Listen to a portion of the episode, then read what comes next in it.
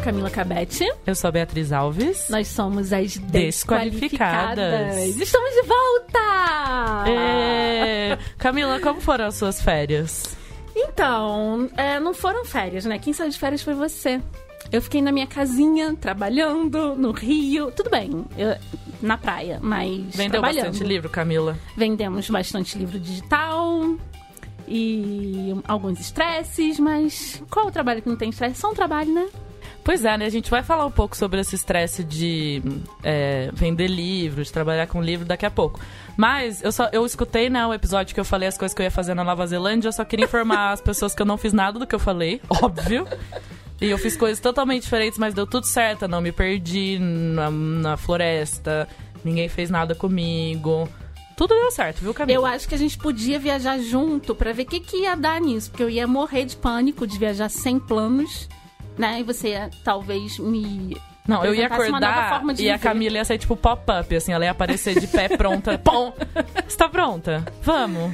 Vamos tomar café? Eu ia falar, Camila, espera, vou tomar banho ainda.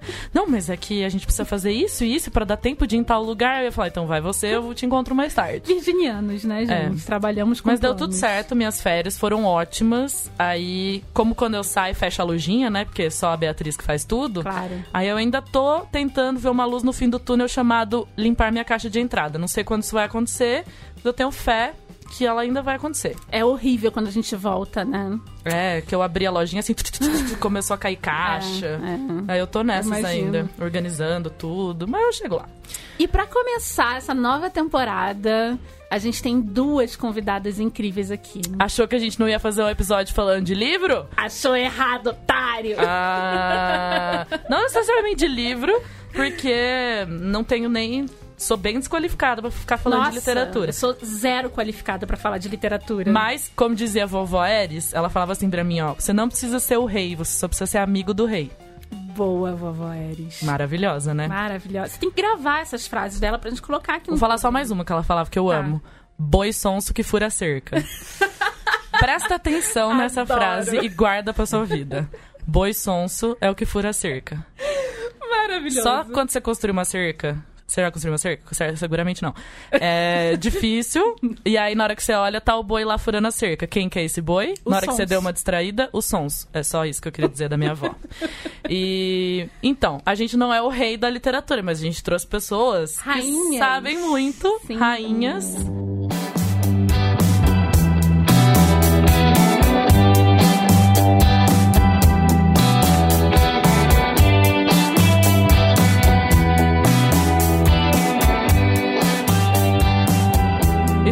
Uso muito pessoas ao invés de falar mulheres. Mas acho que é porque eu sempre tento neutralizar tudo. Não são pessoas, são mulheres Incríveis. sabem tudo de literatura. E a gente já era fã antes de conhecer, e a gente teve a sorte de conhecer, e a gente ficou mais fã ainda. Então é tipo, são rainhas que, na verdade, a gente descobriu no YouTube, chupa. No YouTube, que me Eu adoro que ela faz influenciam- piada pra ela mesma e ri da piada dela mesma. que me influenciam é, de forma muito incrível na quando a gente fala quando se falando de livro. E eu conheci as duas no YouTube e aí eu conheci pessoalmente elas são exatamente aquilo. Ou seja não é nenhuma fake é, são pessoas qualificadíssimas. E aqui eu quero que vocês se apresentem por favor Tatiane Leite você é qualificada em quê qualificada em chorar depois dessa apresentação de vocês, gente. Vai ficar difícil agora. É que, infelizmente, vocês não estão vendo, mas tá difícil aqui. tá vermelhinho É, gente tô...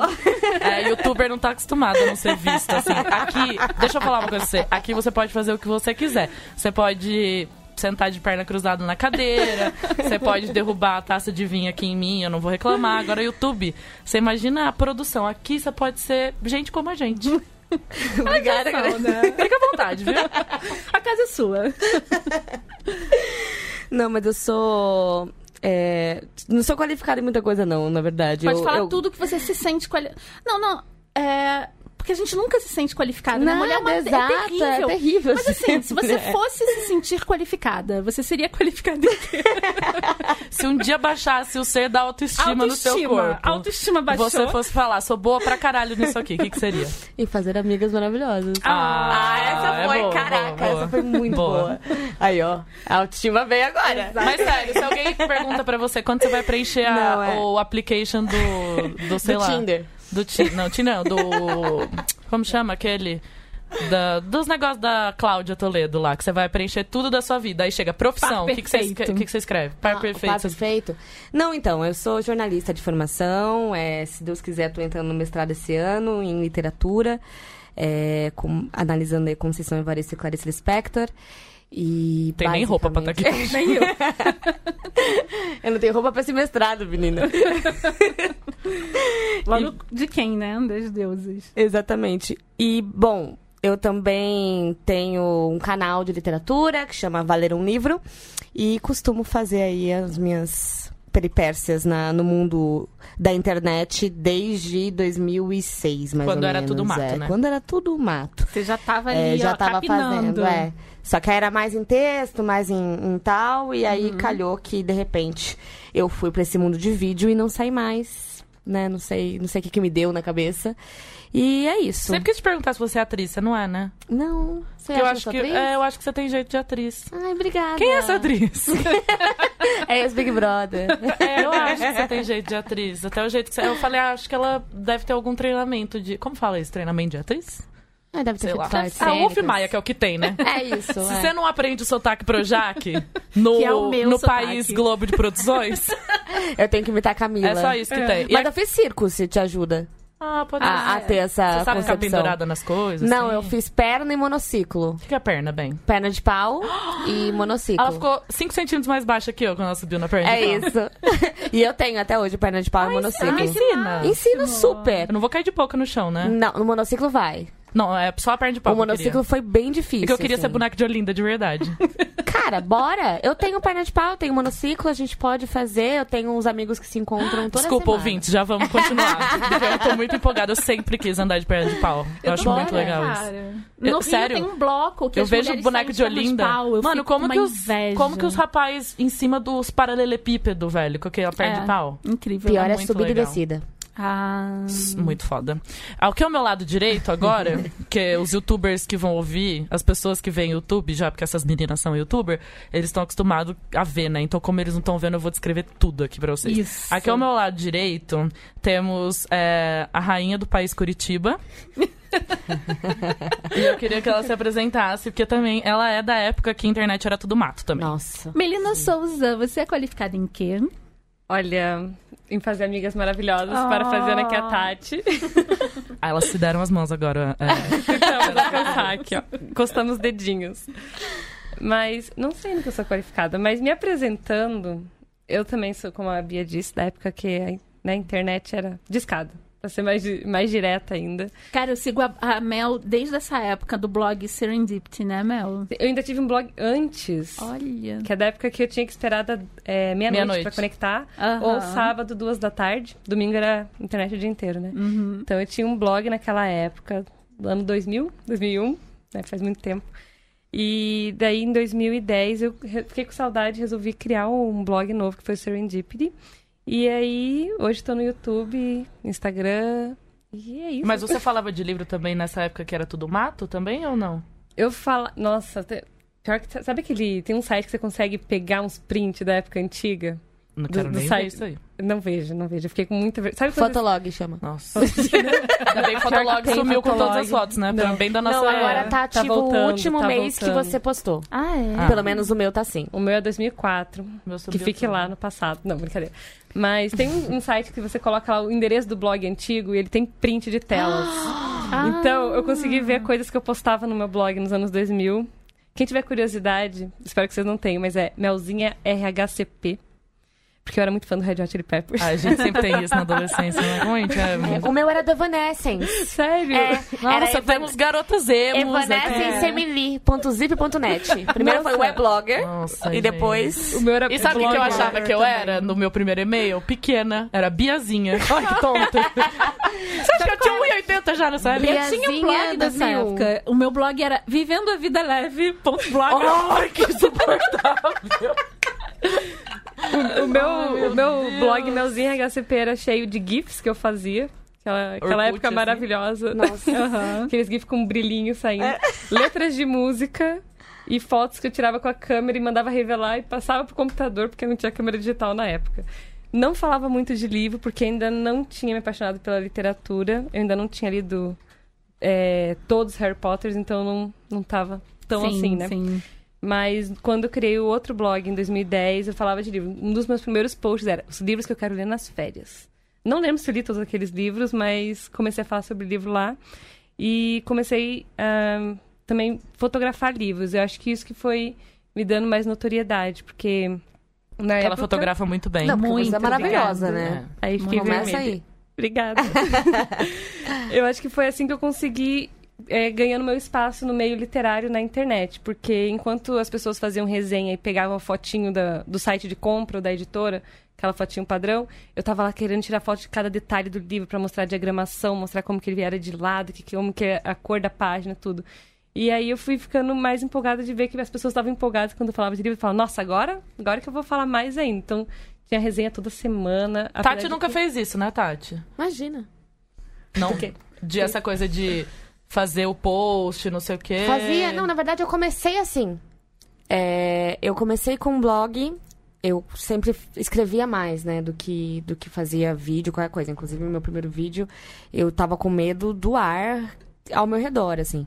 E aí, eu comecei... Tinha um blog que chamava Valer um Livro. E era com a MTV. Porque... Aí eu ia te perguntar se tinha alguma coisa a ver É. com a MTV, porque a MTV tinha essa propaganda. Exatamente, porque eu trabalhava lá, eu era aprendiz lá. E aí eu criei esse blog porque eu falava, ah, desliga a TV vai ler um livro, mas Isso. qual livro, né? Tipo, qual livro que você vai ler? E aí eu fiz uma reunião no auge dos meus 15 anos. Fiz uma reunião com o Rafinha Losso, que era coordenador do Portal MTV, e ele tinha sido VJ. E aí eu falei, tudo bom, Anjo? Acho que temos aqui uma coisa. E aí eu lembro que eu fiz um PowerPoint, imprimi na impressora da firma Com Comic Sans. tal, a é, exatamente. Fiz tudo, tudo certinho. E aí eu fiquei durante bons anos só no blog de literatura. É, e aí depois que eu fui entrando, porque eu queria, eu, eu tava vendo que o YouTube tava dando certo, só que eu não tinha, eu achava que eu não tinha condições, assim. Então eu comecei a chamar pessoas para serem Pra a parte fazer. de vídeo do blog. E aí foi, começou com cabine. E depois eu acabei indo pro cabine, mas depois do cabine ainda teve Bubarim. Bruno Miranda Ah, Sim, foi. eu adoro. Olha. Adoro. O, sabia, não. o Bruno foi o youtuber do Valer um Livro. Então, todo o texto que eu fazia e era a mesma pegada. Aí tinha que tirar foto, tinha que fazer. Mas né, nem se compara com Melina, pelo amor de Deus, assim. A Mel tem um canal chamado Tea with Mel. A gente vai deixar na descrição o que vocês precisam acompanhar também, assim como vai ler um livro.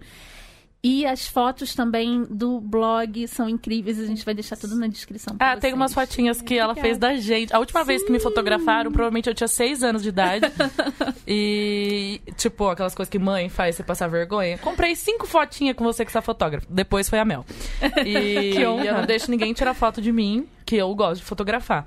E ela tirou umas fotos nossas quando a gente foi Que- lá em que tá no Curitiba. a gente postou algumas Instagram. fotos. Assim, É. ela conseguiu que eu aceitasse uma foto minha.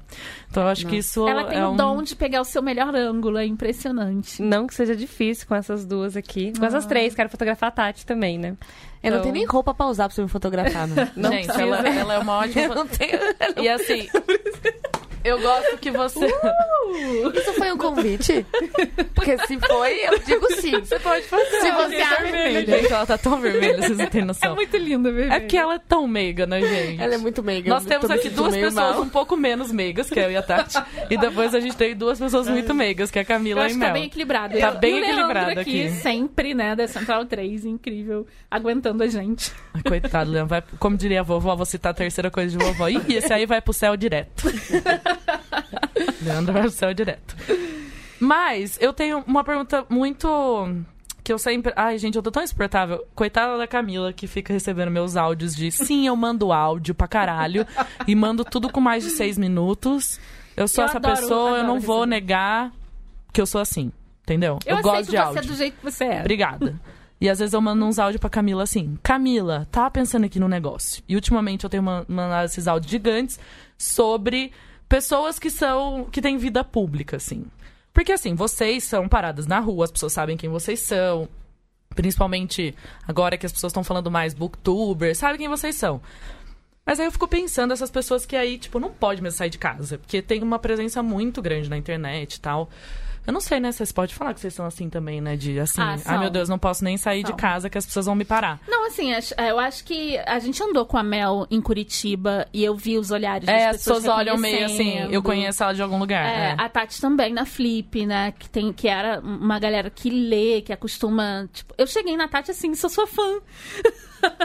Foi assim que eu cheguei na Tati. Aí o bom que a gente se conheceu na Flip, daí Foi já é um negócio que já Flip, quebra que na já Flip do ano quebra, passado. Que é. daí você já quebra, tipo, e eu tava servindo cerveja, aí tipo, ah, tem É, cerveja. Aí você começa a conversar. Todo mundo é muito civil na Flip, né? Eu amo É, isso. é muito porque não tem isso. cara crachá, assim. Porque na Bienal é insuportável. A pessoa não olha no seu olho. Ela, Ela fica procurando seu no seu crachá. crachá quem você é. É. E aí, às vezes, eu ponho a mão de propósito e começo a conversar, tipo, você não vai saber onde eu trabalho. porque eu odeio essa coisa. E na Flip é todo mundo civil. É. E aí você troca ideia com todo mundo e alguém fala, tipo, ah, você sabe quem é aquele autor, É né? Eu, exatamente "Puta que isso que, eu passo na Flip toda vez. E, e o tanto de gente que eu É. neguei cerveja, bem? Você sabe que aquele lá é o CEO da editora Pi, aí eu... Mas não podia servir cerveja, muito. não dei. Eu, Não. por isso que agora eu parto sempre do pressuposto na Flip de que todo mundo é muito importante. Aí eu fico, essa pessoa não é muito importante. Eu tropeço sem querer na pedra, eu falo, pedra, me perdoa, eu não sei É. quem você é. É um problema, Felipe. Tem muita gente civil. Aí uma vez alguém tava falando alguma coisa da Mari Fê, que só é a vice-presidente da Feira de Frankfurt, Só. que só é a maior feira de livro do, do da galáxia. E aí eu falei assim, então, é, ela é vice-presidente da Feira de Frankfurt. Alguém olhou pra mim, tipo, e aí? E aí? Você deveria estar beijando pra dela. Anjo? Sabe, tipo, a maior feira do mundo, ela só é a vice-presidente. Respeita essa mulher. Sabe? Mas então, voltando à minha dúvida. Como é essa coisa? Porque, tipo, eu- vocês duas, eu entendo que vocês precisavam colocar essa energia de vocês em algum lugar. Aí começa o blog, a internet vai mudando, você vai mudando junto com a internet. Entendo isso. E por isso que eu e Camila estamos aqui. É muita energia no corpo, E a gente precisa botar isso pra precisa fora de botar alguma pra forma. fora. Aí a gente faz alguma coisa. Além dos áudios do WhatsApp. Além, Além dos do... áudios. Nossa, eu ponho Eu- muita energia nisso todo dia. Amo. Eu entendo, eu sou 100% Ai, posso eu adoro. Pelo amor de Deus, Nossa, eu sério. sinto muita falta. Eu gosto de fazer paródia também. Você tá preparada pra isso? Tô preparada, Eu tô vou, vou preparada. fazer vários. Acho que tem que criar um grupinho pra É, mandar também. esses áudios. Não sei ótimo. se vocês gostariam. Não, eu porém, Mando bêbada. Eu adoro áudio. Amo áudio. Eu Porque adoro. eu mando áudio e assim, pra explicar. Eu, quando fui viajar sozinha pra Colômbia, eu mandava pros meus amigos o meu diário. Ah, eu faço às vezes pra Camila. E isso. aí era tipo 15 minutos a 30, contando. Hoje eu acordei e fui fazer não sei o quê. Ah, isso eu nunca- Isso nunca quando eu fiz. não tava bêbada, bebaça, assim, e aí eu falava, nossa, tal coisa aconteceu. Meio E eu falando bêbada, portunhol, assim.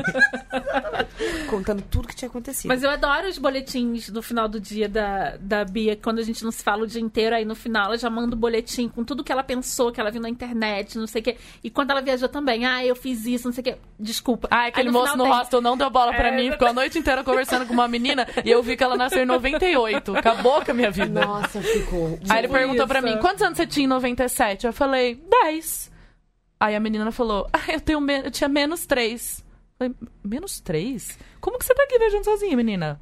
Vai fazer lição de casa. E eu recebo esses áudios e morro de rir. Eu amo. Eu sou muito a favor dos áudios. Ai, gente, ó, ele não consegue voltar no assunto. Voltar, Vamos voltar. voltar. Voltar no assunto. Voltando. E aí, essas pessoas vão evoluindo com a internet, só que chega um momento que você fala assim, ó, tá bom, tô ganhando dinheiro com isso, eu preciso seguir, que agora é minha profissão. É que você tem outro trabalho, certo? Certo. Melina vive de, de, de- do YouTube. Sim. E das outras mídias que, que ela trabalha. Instagram, etc. E aí, como, como que você faz isso? Porque você tem que ficar se comunicando com as pessoas. Aí tudo que eu falo pra Mel assim, nossa, eu odeio youtuber que faz isso. A Mel fala, é, mas é isso que as pessoas pedem. Ou seja, eu como youtuber, fracasso. Não sei como podcaster também deve ser, mas... Aí eu falo, tipo, ah, eu odeio quando o youtuber, é, quando o povo no Instagram fica comentando isso. Gente, pra que, que eu vou querer ver isso? Aí a Mel fala, é, mas é isso que o povo pergunta. Ou seja, eu não sei o que o povo quer, porque aparentemente não é o que eu quero. Porque a minha premissa é: eu sigo pessoas no Instagram, amo Instagram. Tanto que é a rede que deixa as pessoas depressivas. Fico depressivaça. Inclusive estou. Inclusive, estou. Mas continuo lá, daí eu fico, nossa, como eu queria fazer essa tatuagem, nossa, como eu queria conhecer esse lugar, nossa, como eu queria. Sabe? Mil coisas. Só que chega um momento que a pessoa não tá me acrescentando nada, eu abandono. Para. Então, assim, tá me indicando um livro legal, eu vou seguir. Tá me falando de um lugar que eu nunca fui, eu vou seguir. A partir do momento que eu tenho que ver a fuça da ser humano 70 mil vezes por dia, não me interessa. Mas interessa pra todo mundo, menos eu. Interessa. Queria que vocês falassem sobre isso um pouco, antes da gente falar do trabalho que vocês fazem com o livro. Porque vocês são um ser híbrido. Porque Sim. vocês falam de livro, mas as pessoas também querem saber da vida de vocês. Mas eu acho que é adaptável. É... é porque assim, eu tenho uma fonte de energia que é um pouquinho chata às vezes, sabe? Tipo, eu sou. É inesgotável. Eu sou a pessoa que, se eu puder, eu durmo duas horas por dia e eu fico fazendo projetos, projetos, projetos. A minha dificuldade é transformá-los em realidade. Ah, de todas nós. Mas, É. né, na vida ali eu vou fazendo tudo. O problema. Qual, qual que é, assim, o, o, o problema que a gente transforma em solução e que eu acho que a Mel também faz muito bem, que é a ideia de que essas coisas que as pessoas gostam, então vamos adaptar pra realidade do que a gente quer falar. Vamos Você vai mudar o seu disso- jeito, né? Além disso, trazer algo a mais. Trazer né? algo a mais, exatamente. Entendi. Então, assim, você quer falar. é, até pra mostrar, eu acho que esse é o foco da literatura e dos livros no geral, né? A gente mostrar que é divertido, que tem como ser no seu dia a dia, que se você estiver em casa assistindo Netflix, você também pode estar consumindo literatura. Então, assim, é, no final, sei lá, tag. é, a tag do Eu Nunca. Por exemplo, que é uma tag que todo mundo sempre pede da vida pessoal. Então, o que, que a gente O que, que é faz? tag? É, explica Ah, pra tag, nós. boa, verdade, esqueço, desculpa, gente. É, tag é, são brincadeiras e perguntas, eu não sei se eu vou conseguir explicar É isso o muito antigo bem. caderno de respostas. É, e aí você E tem aí que... ele cria um desafio. vídeo. né? Tipo, alguém Desafio. solta É um desafio e aí todos os youtubers que começam a responder. aquilo. Exato, e as perguntas são normalmente as mesmas e tudo mais, e aí você adapta. Então, assim, tudo é, é 100% adaptável pra coisa literária. Então, dá pra brincar muito em relação a isso. Só que as pessoas quererem saber da sua vida pessoal acontece demais. Nossa, demais, imagino. demais, demais, demais, assim. E aí é você tentando adaptar também e colocando literatura em tudo. Eu enfio literatura em todos os buracos que eu encontro. E aí é o único jeito que eu tento, né, às vezes eu não consigo, mas eu tento, é, de mostrar para as pessoas, olha, eu tô aqui fazendo o que vocês querem que eu faça. Eu quero. Vocês querem uma tag? Vocês querem uma brincadeira? Vocês querem uma gincana? Vocês querem saber da minha vida? Querem um questionário sobre mim? Tudo bem. Só que então vamos adaptar aqui para um jeito que seja de acordo com o assunto que eu mais falo, com aquilo que eu mais quero entregar. E é assim que eu vou tentando solucionar a vida, sabe? E a Mel também, né? Pelo, pelo Mel que- também, A Mel tem a formação em psicologia e a gente tá em setembro, que é o mês do sete- é o setembro, Setembro amarelo. É, Mel, pode falar também a respeito disso, porque eu achei que você introduziu muito bem nas suas redes sociais esse assunto. Ai, muito obrigada. Eu queria ter introduzido mais, na verdade. Só que, né, acontece coisas no dia a dia que a gente acaba imprevisto, né? Acaba não conseguindo tudo. Mas, de forma bem breve, Setembro Amarelo é uma campanha mundial de prevenção ao suicídio, né? Então, de valorização à vida. Então, apesar de ser importante falar o ano inteiro, o tempo inteiro sobre suicídio, pra né, a gente mostrar para as pessoas que não é a solução, que tem apoio, tem suporte, em setembro isso acaba ganhando uma força maior, porque mais pessoas se mobilizam para falar naquele mês, que nem outubro do câncer de mama. Então, Setembro Amarelo tem essa força. Inclusive, ontem, dia 10, é, se não me engano, era o Dia Mundial de Prevenção ao Suicídio. Sim. Então, eu tô, eu tô tentando trazer sempre as coisas que eu aprendi na faculdade para misturar com livros e para tornar isso mais acessível. Então, eu tenho lido livros que abordam suicídio, literatura para jovem.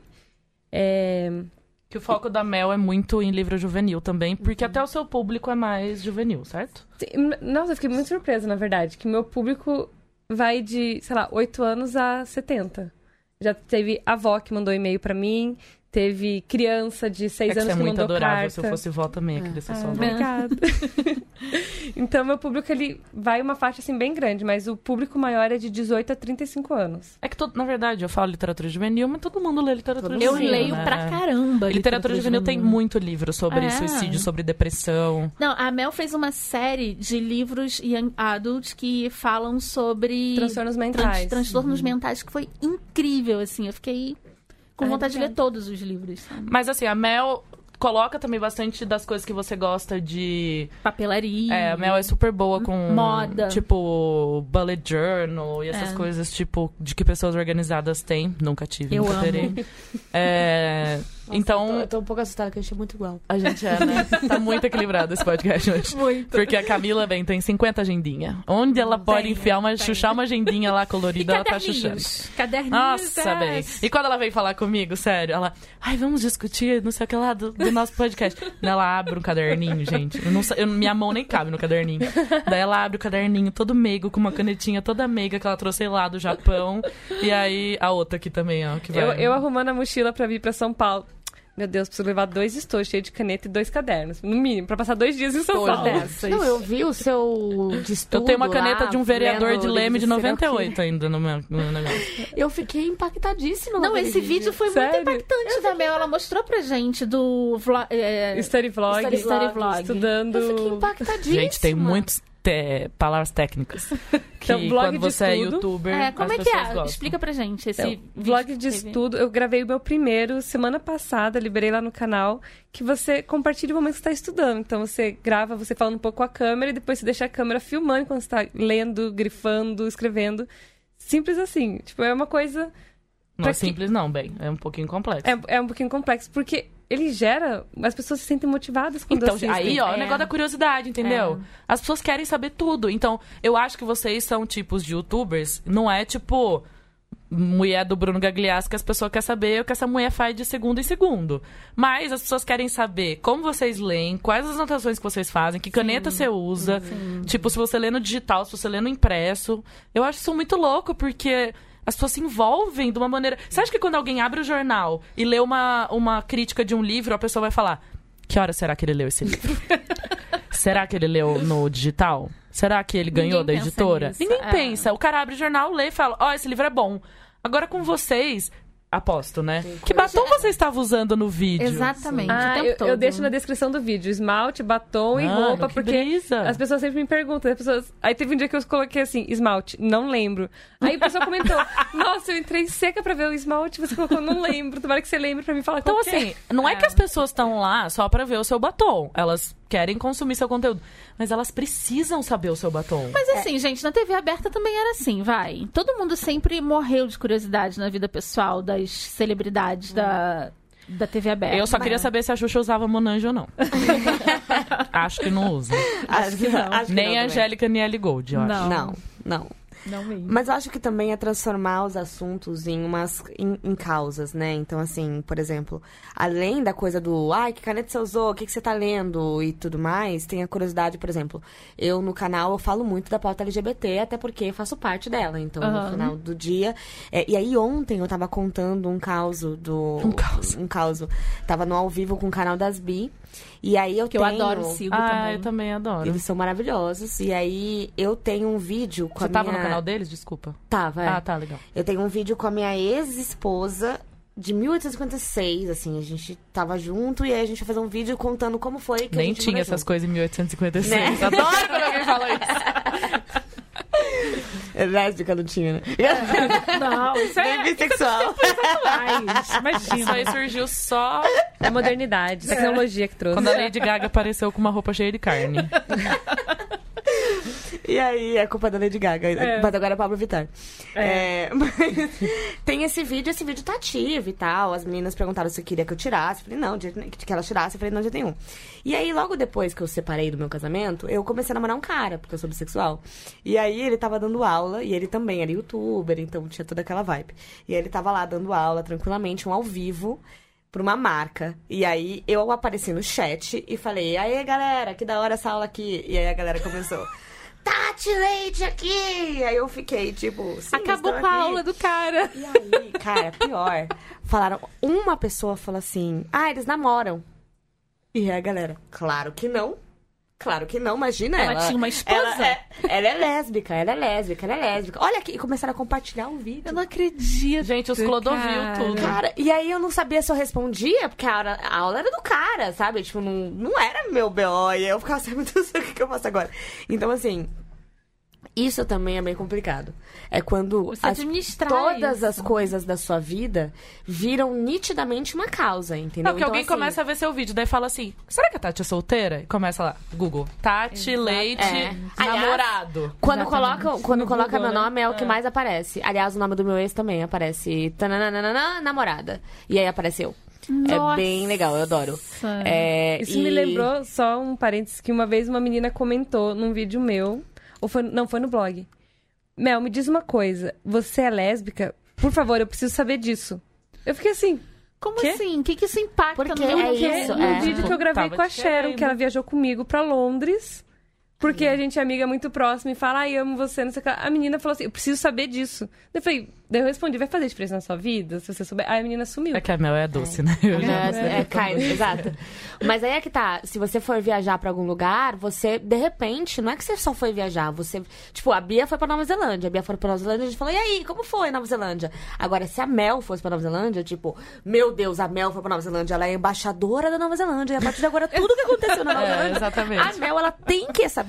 E aí eu tenho Exatamente. certeza que devem vir pra Mel e falar assim: escuta, você foi naquele, naquele restaurante na rua Z, na Nova Zelândia? Não, eu sei o quê?" adoro quando você não pede, a pessoa fala assim, ó. Você tem que provar o hambúrguer de Queenstown, não sei o quê. Aí eu.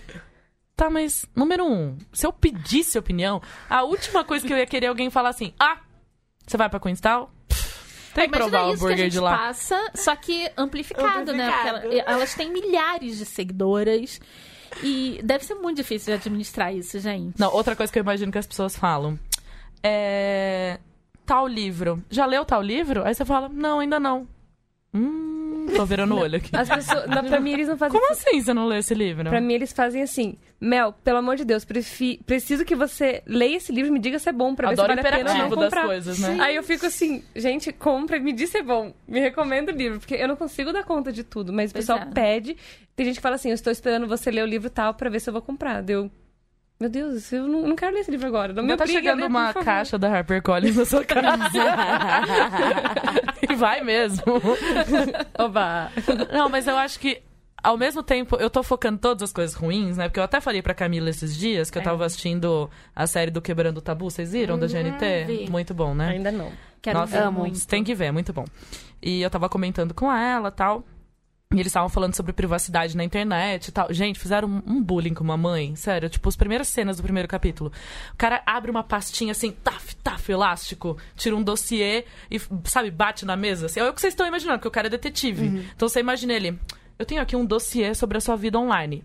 Barulho do elástico. Barulho do elástico. Pega o papel, arruma o papel.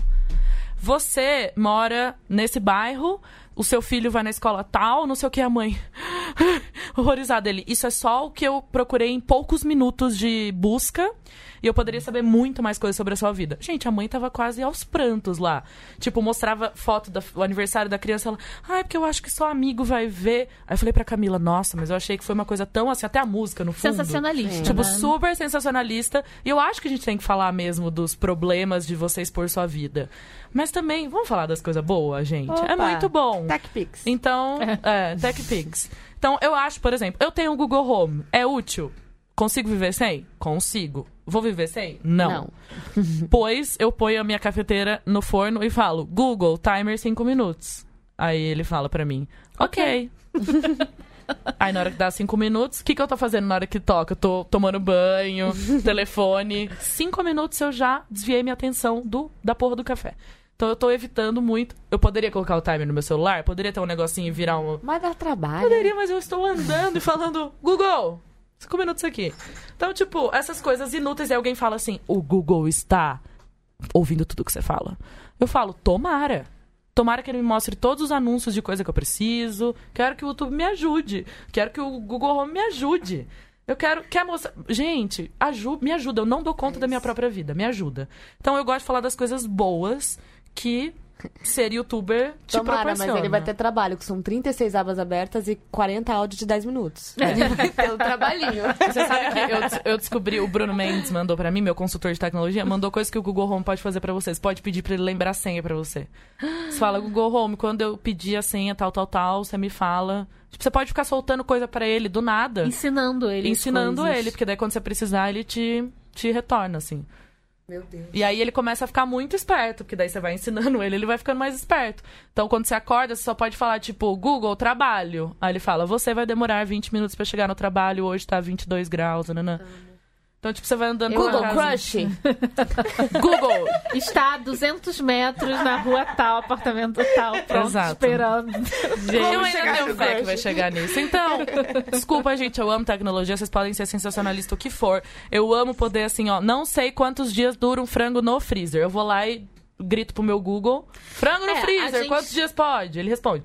E eu amo poder ver recomendação de livro. Ou, gente, eu faço isso, tô aqui, ó, falando pra vocês. Eu vendo muito livro, eu tenho muito lançamento por mês. Eu não leio todos esses livros. Claro que não. Então, às vezes, eu falo assim: deixa eu ver se tem alguém fazendo uma resenha desse livro. Pra eu poder saber se eu leio o livro ou não, ou se o livro é bom ou não. Então, tipo, vocês me ajudam pra caramba, sabe? Às vezes sai um livro no Brasil que é um livro que eu já vendo, aí eu falo, nossa, será que compensa eu vender? Preciso saber do que é esse livro. É uma ferramenta pra gente. É, cara. Eu também, eu que trabalho com um livro digital, cara, o- os booktubers são ferramentas pra mim. E como eu tava, a gente estava conversando através de áudios no, no WhatsApp, a Bia falando sobre essa, esse sensacionalismo e tudo, é claro, o dia que a gente sentar aqui pra falar sobre tecnologia e, e metadados e algoritmos, a gente tem que falar sobre segurança da informação também. Eu acho que isso é um, um novo programa, né? E é, o que a gente pode trazer aqui, principalmente com a experiência de vocês, é sobre a exposição, né? Hoje eu tava com a, com a Mel, assim, a gente tava falando sobre exposição e tudo, e a gente viu alguns casos que a exposição é tão grande que chega a doer, né? Tipo, a pessoa, ela expõe tudo da vida delas. E eu admiro muito o trabalho de vocês, porque vocês mostram quem vocês realmente são. Então, tipo, eu não tô falando com uma Tati fora das, das, das câmeras e, e a outra Tati se, se apresenta lá. Meu, são as mesmas pessoas. E vocês têm um, um balanço, né, ideal de exposição. Tipo, como é que é isso? Porque é muito difícil, porque as pessoas, como a Bia falou, as pessoas querem saber, né? E como você se manter nesse trabalho, porque é um trabalho extremamente gratificante, né? Que vocês estão falando de livro. E não cair na, na armadilha da exposição, que eu acho que é uma armadilha. Eu acho que quando a pessoa cai, Não tem ela não volta. consegue sair. Porque, gente, vocês sabem que o mundo. Se vocês Ah. não sabem, deixa eu dar um spoiler pra vocês. Livro não dá dinheiro. Exatamente. Trabalhar com livro não dá dinheiro. Ser Exatamente. escritor e ser publicado por uma grande editora significa, um momento, nada. Você não vai ganhar rios de dinheiro. Você não. Não é porque você tá na vitrine da- das grandes livrarias do Brasil que você tá com a sua vida maravilhosa. A gente tem uns dois casos mundiais, né, de pessoas que ganharam muito dinheiro, que é o caso da J.K. Rowling, Paulo Coelho, mas assim, Não, mas tipo, falando de pessoas no Brasil, sabe quem que tá na Suíça tomando vinho? Só uma pessoa, Paulo Coelho. Exatamente. Só. Mais ninguém. Ele e o Galvão. Não ninguém mais. Ah, o Galvão tá em Mônaco. É. Mas eles tomam vinho juntos, acho. Então, É. só o Paulo Coelho tá lá, tá bom? Uhum. Só o Paulo Coelho. As outras pessoas, elas estão na merda, tá bom? Então. Ah, mas não é amor que, que paga? Não. Ah, só pra saber que eu escutei isso. Eu escrevi Não, um não, livro, não, você pode não, fazer não. uma resenha pra mim? Vou te mandar o livro, É. você faz a resenha? Pra mim, por favor? Mas você tem muito amor também. ou não? Se tiver pouco amor, eu não topo. Eu já escutei de autores Tem. assim. Ah, eu, eu, eu desisto dos booktubers. Porque. eu Queria que vocês comentassem logo depois que eu falar essa frase que ele falou. É, eu desisto, desisto dos booktubers porque eu já mandei meu livro pra vários deles. E nenhum deles soltou a resenha. Já parou pra pensar que seu livro é ruim? Gente, teve uma vez que eu recebi um pacote na minha caixa postal com um livro. eu Não lembro nem o título, mas eu lembro que a capa me assustou. E tinha um papel rasgado com o e-mail do autor. Era isso. Tipo, o cara devia estar assim, escrevendo. Rasgou, colocou. Já tô dando livro. É, O eu, que, que ela quer mais? Ela pode comer o livro, eu ela fiquei pode olhando pagar o- aquilo. Eu falei, o que, que ele quer que eu faça com o isso? livro. Tipo, ele simplesmente tacou no envelope, pegou minha caixa postal, não- nem dedicatória tinha. Ainda bem porque, né, senão ia ter que arrancar a folha pra não ficar mostrando que era pra mim o livro. Mas tem muita gente que simplesmente manda como se a gente tivesse aquela obrigação de divulgar e de falar bem de tudo. E não é assim, né? Isso é nosso trabalho também. Então, Eu acho que assim, se eu sou uma, uma escritora e quero te mandar um livro de presente, eu acho super legal. sim. Eu faço lá um bilhete pra você e falo, Mel, eu sei que E você você. fala, é verdade esse bilhete, desculpa. Não.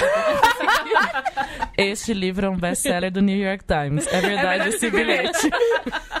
Não, eu recebo muitos livros de autores que publicaram independente ou até que publicaram com editora e mandam de presente pra mim. Falam assim: olha, é um grande sonho meu. Eu, eu sou muito grata. Eu recebo, eu guardo todos os livros. Nem sempre leio, porque dá tem tempo. muito livro que eu Dá, quero ler e, é. e que não dá tempo mesmo. Mas eu tenho eles guardados com dedicatório e tudo. Recebo às vezes com cartinha.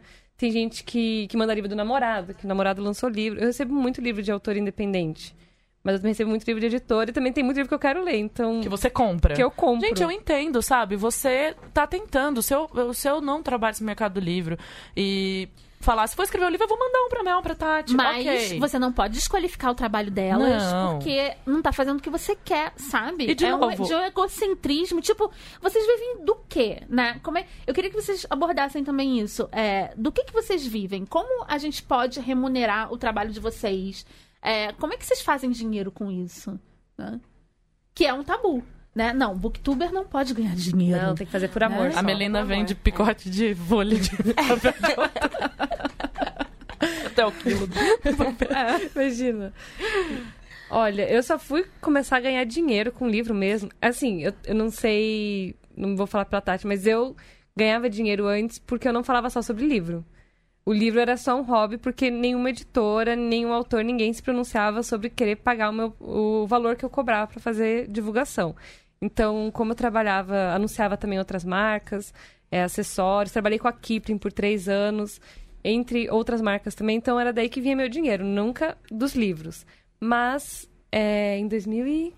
Quando que foi que Camila Cabete entrou em contato comigo e mudou, Foi em mudou isso? 2016, né? Em- 2016? É, em 2016 tudo mudou. Quando Camila Cabete falou, quero te contratar pra fazer uma campanha. Eu falei assim, meu Deus, não acredito que eu vou receber dinheiro pra falar de livro. eu fiquei muito Que emocionada. foi a nossa primeira parceria com a Kobo. Sim, É. nossa, foi, foi uma parceria de três meses que eu fiquei assim. Eu falava pra todo mundo, ah, é a minha, minha fada madrinha, Camila Cabete. Primeira vez que estou recebendo pra falar de livro. E os leitores vibraram comigo. Todo mundo falou assim, nossa, não acredito, tô muito feliz. E primeira vez que eu fiz um público que foi patrocinado por uma editora, que foi a Dark Side, só tinha comentário de pessoas comemorando. Ah, finalmente as editoras estão percebendo os booktubers. Então acho que os booktubers mesmo começaram a ganhar dinheiro em 2016. Eu acredito. Não sei se a Tati já ganhava antes, com, falando de livro, ou se. Ela já morava em Ibiza em Já- 2016. exatamente. Já tava com o Paulo Coelho. Não, já tem. Eu acho que tem booktubers que ganhavam, um Ganhavam, certo é. dinheiro, mas era muito raro, né? E assim, por exemplo, é, quando vocês ganham, vocês têm um Media Kit que a gente pede. Eu geralmente, Uhum. quando entro em contato com vocês, eu falo, ah, pode me mandar um Media Kit que eu quero saber os preços e Uhum. tudo mais. Porque eu encaro isso como um trabalho de divulgação. Vocês são obrigados a falar bem do livro? Não, Não. nunca. É, na verdade, a gente é, tá em- emprestando a nossa divulgação, né? O nosso público. Nosso público que nos segue e que tá ali pra, pra enfim, pra ver o que a gente tem pra falar. Pra ver o que que a Mel gostou. Por isso que pedem tanto, né? Por favor, compre esse livro e fale o que você achou. É, é isso que a gente tá emprestando. Mas, é, isso é uma, uma coisa... É porque que acontece, né? É, o mercado editorial como um todo, ele foi construído numa base... Você vê, primeiro que é uma base familiar demais, né? Os donos das editoras são todos pais e filhos, e etc. É, e aí, vejo isso por experiência própria, assim. é. então, no final da, da, da coisa, quando a gente começou a produzir conteúdo, e eu falo a gente porque agora eu tô no grupo, mas antes não era, né, a gente. Era, eram outras pessoas que falavam só de livros. Foi um, um baque enorme, né? Quem são essas pessoas totalmente randômicas e aleatórias Sim. que não vieram nem do mercado editorial, nem do mundo acadêmico? Quem você pensa que Quem é pra você falar pensa que é? sobre o meu produto, né? Exatamente. Onde você se formou? Adoro. Não, essa. você é filha de quem? Eu já Você é ouvi isso. Mas o filho é de quem no mundo acadêmico é qual a sua graduação e onde? É. Total. Você não fez letras na USP, sai daqui. É. Total. não fez exa- editoração no qual que é do Rio de Janeiro lá? Sim. O UERJ? O ERJ, o FRJ, O ERJ, né? É. Mas é exatamente isso. Então, assim, é... é uma, é uma questão muito, muito particular do mercado editorial e que acontece com muita frequência e por isso que Booktuber leva tanta paulada. Porque é uma galera que veio do nada, assim, eu tô fazendo aspas, né? Entre vários, né? Ninguém conhecia da academia, dos dos tartarugas no mercado, enfim, ficava nessa vibe toda. E aí chega a gente e começa a falar de livro. Ganhar dinheiro já acontecia antes, porque, né, é, muita gente já, já fazia conteúdo há muito tempo e só de livro e dava um jeitinho, seja com escritor independente, seja, por exemplo, é, com algumas editoras, poucas editoras que já tinham um dinheirinho ali, que direcionava do PDV para que é o ponto de venda, né, do ponto de venda ali para o booktuber, mas ainda assim era pouco, porque o que estava acostumado, até porque era muito novo. Então chegava o cara e ligava a câmera para falar alguma coisa, Sim. e aí ele recebia um livro em casa, parecia mesmo no começo que era um grande pagamento. Então, olha que lindo, estou recebendo um livro e vou falar. E todo mundo falava dos livros que recebiam. Então, assim, a gente também acabou educando esse mercado, até pra gente ser falado, porque você imagina o seguinte, tinha uma galera que não tinha a menor ideia de quem que eram esses tais booktubers. Aí começa, que na verdade era booktubers e blogs literários, né, que chamava no começo. E aí chega essa galera e eles falam, e agora, o que, que a gente faz? Mas esses caras aí estão tendo um númerozinho, estão tendo uma galera que tá olhando. Já sei, vou mandar um livrinho aqui, vou mandar um presentinho, um agradinho. Aí mandava. E aí os booktubers e os blog- blogueiros literários que queriam ser vistos, porque ninguém tava vendo eles do alto, né, das empresas, Tipo, a editora tal notou a gente. Exato. Era- e, é, aliás, esse era o texto. É mesmo? Ai, a editora me notou. Ai, não acredito que a editora tal veio me chamar pra falar comigo, pra me mandar um livro, Sim, pedir meu endereço. Mandar um mimo. Mandar um mimo. Então, assim, a gente também tava tão ávido por, olha, estamos aqui e queremos trabalhar juntos, que o mercado acabou se educando inteiro nessa vibe de me mande um livro e eu faço isso pra você, né? E eu as faço... editoras, desculpa interromper, Imagina. elas começaram a criar é, é, inscrições pra quem quisesse virar parceiro das editoras. Gente, e falavam assim, até tal hora. É. Não é? E- Exatamente. E eu lembro até hoje que tinha uma editora que tinha lançado um livro que eu queria muito e eu né, não recebia tanto dinheiro assim, não tinha dinheiro pra comprar livros, quanto, tanto quanto gostaria. Aí eu fui lá e escrevi meu blog. Eu não tinha canal na época ainda. Só que meu blog, ele não era literário. Ele tinha post de literatura, mas eu falava de outras coisas também. Falava de filme, de do meu cachorro, foto aleatória, qualquer coisa. Eu pensei, ai, tomara que a editora não abra o meu blog num dia de aleatório. Porque se ela não for olhar meu blog, ela vai me recusar. E foi o que aconteceu. A editora não me selecionou como parceira. E aí eu fui lá e mandei uma mensagem privada pra eles e falei: "Olha, eu queria muito, muito ler e resenhar o livro tal, tal". A editora na mesma hora me colocou como parceira fixa, porque ela viu o post que eu tinha mandado, um post resenha. Aí eu fiquei pensando assim: "Nossa, zerei a vida. Agora eu vou ganhar livro". Só que depois É. eu comecei a perceber. Expectativa é tudo, né, vida, né, gente? Pois é. Nossa, foi uma alegria receber aquela caixinha com os livros que eu queria. Ah, uma editora anotou eu e a Camila bem. Eu pulava de alegria, eu trabalho é nesse mercado. É mesmo. Falei, notaram A eu e a gente pulou Camila. de alegria. A gente pulou de alegria. Pode continuar. É.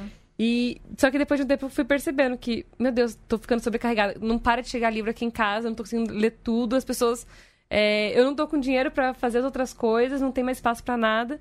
E eu pensei, nossa, eu acho que eu podia começar a ganhar dinheiro com isso também, né? Só que demorei pra conseguir transformar isso em trabalho também. É, eu acho que o, o virar a chave é quando a gente começa a perceber, porque também é um processo nosso, né? A gente vai falar, vo- você, a Bia descreveu muito bem no começo do podcast, falando, é, a gente tem muita energia e quer botar isso pra fora e a gente bota pra fora de, de diversas maneiras. Entre elas, falar de livros na internet. Quando a gente coloca isso pra fora, na primeira instância é um hobby extremamente prazeroso, né? Na primeira instância é uma coisa assim, estou falando de livros porque eu quero falar de livros, porque eu gosto de livros e eu tenho pessoas que eu não conheço que estão me notando. Isso tá desde o chatwall. O chatwall só fez o sucesso Claro, que fez, gente. porque você entrava lá e você podia ser quem você quisesse, do jeito que você quisesse, falar o que Tecla você bem entendesse. Exatamente. e você era super notada É. né? Então, assim, o ser notado é uma coisa importante quando você faz o que você gosta.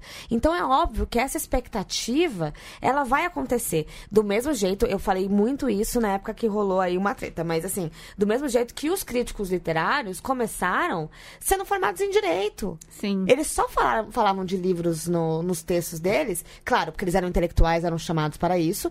Porém, eles falavam porque eles achavam que era genial eles falarem de um livro que eles leram, que não era do clã do direito, e que tava todo mundo falando assim: olha, você viu o que, que o Monteirão falou?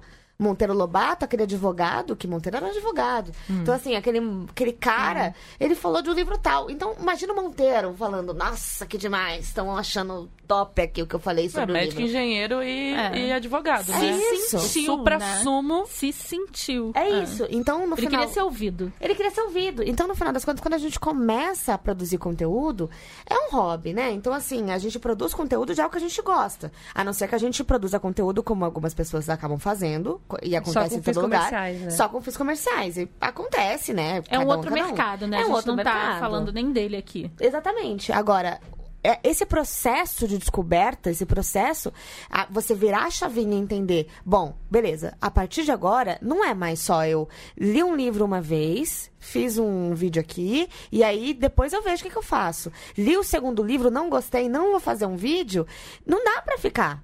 Entendeu? Não dá pra ficar um mês sem conteúdo. Não dá pra ficar. Gente, dá pra ficar uma semana sem conteúdo. Porque uma semana sem conteúdo, você já perde metade das suas coisas. Sim. Então, assim, é, começa a ser uma obrigação. Você vira a chave. Um trabalho. Um, tra- Um no trabalho. caso, um trabalho. Então, no final do dia, você precisa, uma hora, invariavelmente, ou você vira a chave ou você desiste. Entende? Porque dá um puta de um trabalho. Você tem que ler o livro, você tem que editar o vídeo, você tem que gravar o vídeo, fazer Tem o roteiro. equipamento. Tem que ter equipamento. Gente, se você não for de humanas igual eu, o médio de um livro é 300 páginas. Sim. Você demora o quê? Um minuto pra ler uma página? Sei lá, dependendo do livro. Eu sou de humanas, de novo. Faz essa conta, tipo, quantos livros você consegue ler tendo um outro trabalho, e aí você tem que ler com muita atenção, fazer anotações, igual a Mel tá falando que ela fez do, do Setembro Amarelo. Poxa vida, ela pegou, tipo, livros e ficou procurando referência pra poder entregar um conteúdo. Cara, isso. Tempo é dinheiro. Exatamente. Então, chega um momento que você já não consegue mais fazer isso só porque. E o nosso mercado tem essa característica infeliz de eu faço porque eu amo. Você perguntar pro cara que tá vendendo porco e parafuso, qual é o seu amor pela porco e parafuso? Cara, ele viu que precisava de uma loja que vendia porco e parafuso, ele abriu a porra da loja.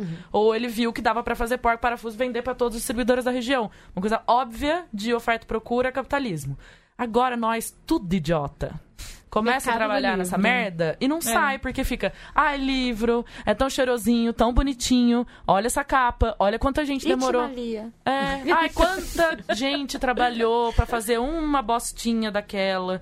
O autor, o revisor, o editor, a Capista. o marketing, o capista.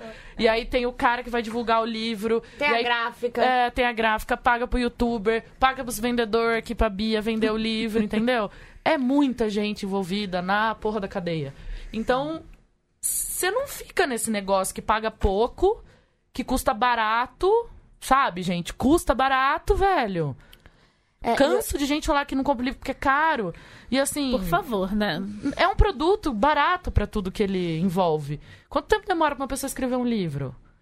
Então, assim, pra todo mundo é um trabalho demorado. Pra todo e, mundo. pra todo mundo é um trabalho. da cadeia. Exato. Pra todo mundo da cadeia é um trabalho. E a gente tem que parar com essa gourmetização do trabalho, gente. Sim, ah, eu é um faço porque eu amo. Que bom que você ama, amigo. Que É. ó, eu fico muito feliz. Tem muita gente que trabalha e não ama. Só que isso não exclui o fato de que continua sendo um trabalho, entendeu? Não, e assim, eu e a Camila, a gente tem um, um- uma ideia aí de fazer um episódio que acho que. Eu queria convidar as duas pra fazer com a gente, não ia ser mais divertido? Ia. Um Ia. podcast que eu amo muito. Elas leem o livro e elas Vivenciam. vivem o livro e depois elas contam como foi. E eu e a Camila, a gente tá com a ideia de fazer isso. Tem um podcast nos Estados Unidos, É. né? Que se chama By the Book. Então a gente pensou em pegar um desses livros Tipo, autoajuda. autoajuda e viver esse, esse livro, o que esse livro manda viver durante duas semanas. E aí depois a gente vai e ver registrar que... isso através de áudios. Que que vocês topam? Gente, ela fazer tá muito empolgada. Já tenho sugestões de livro. É, então, a gente tá, tipo, escolhendo os livros que a gente vai fazer isso. Gente, aí... isso é público. Você vai colocar isso no podcast. Leandro, Porque eu quero. Leandro, eu quero testemunhas. Aliás, você é minha testemunha. Eu vou. Eu vou. Já era. Eu estou muito animada. Não sei se eu Sério. vou continuar conversando sobre esse assunto agora.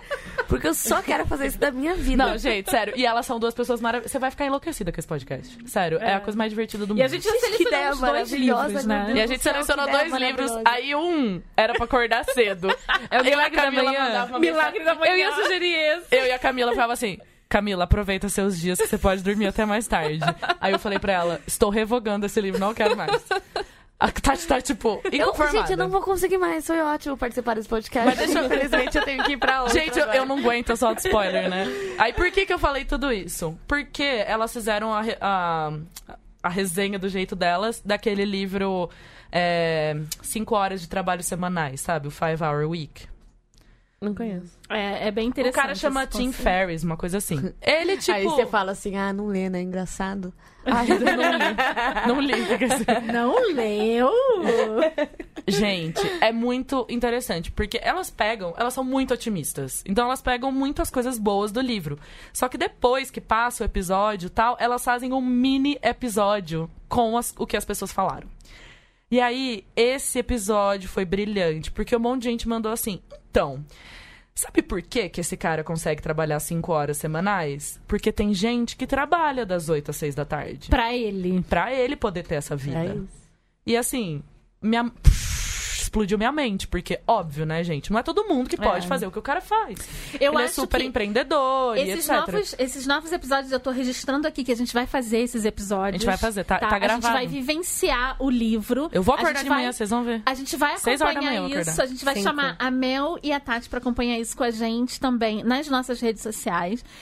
Eu tô com medo. Por quê? Eu tenho ranço de autoajuda. Não, maravilhoso, porque assim... Pode ser que eu tenha mais ranço, pode ser que a gente vire é, inimigos da autoajuda. Não, mas a gente pode Ou- começar com comer, rezar e amar. Ah, já tô fazendo isso desde... Cara, ia ser irado. Não é? com Rosário Amaro. Eu faço o comer, o amar, vocês fazem o rezar. Divide. Não, mas assim, e aí eu... Não, mas olha só, ó, aquela que já começa, já me coloquei aqui a no nível, gente, eu vou pra Índia ano com- que vem. A gente pode Vou ficar mesmo? um mês na Ai, Índia. que delícia. a gente pode já começar com comer, rezar e amar, porque eu já faço ali o da Índia e já pronto, acabou. Boa. Ah, eu vou pra Itália, vou ficar comendo tomando vinho É. enquanto vocês estão lá. Fechado? Mas eu só queria falar mais uma coisa sobre o que ela fala desse Five Hour Week.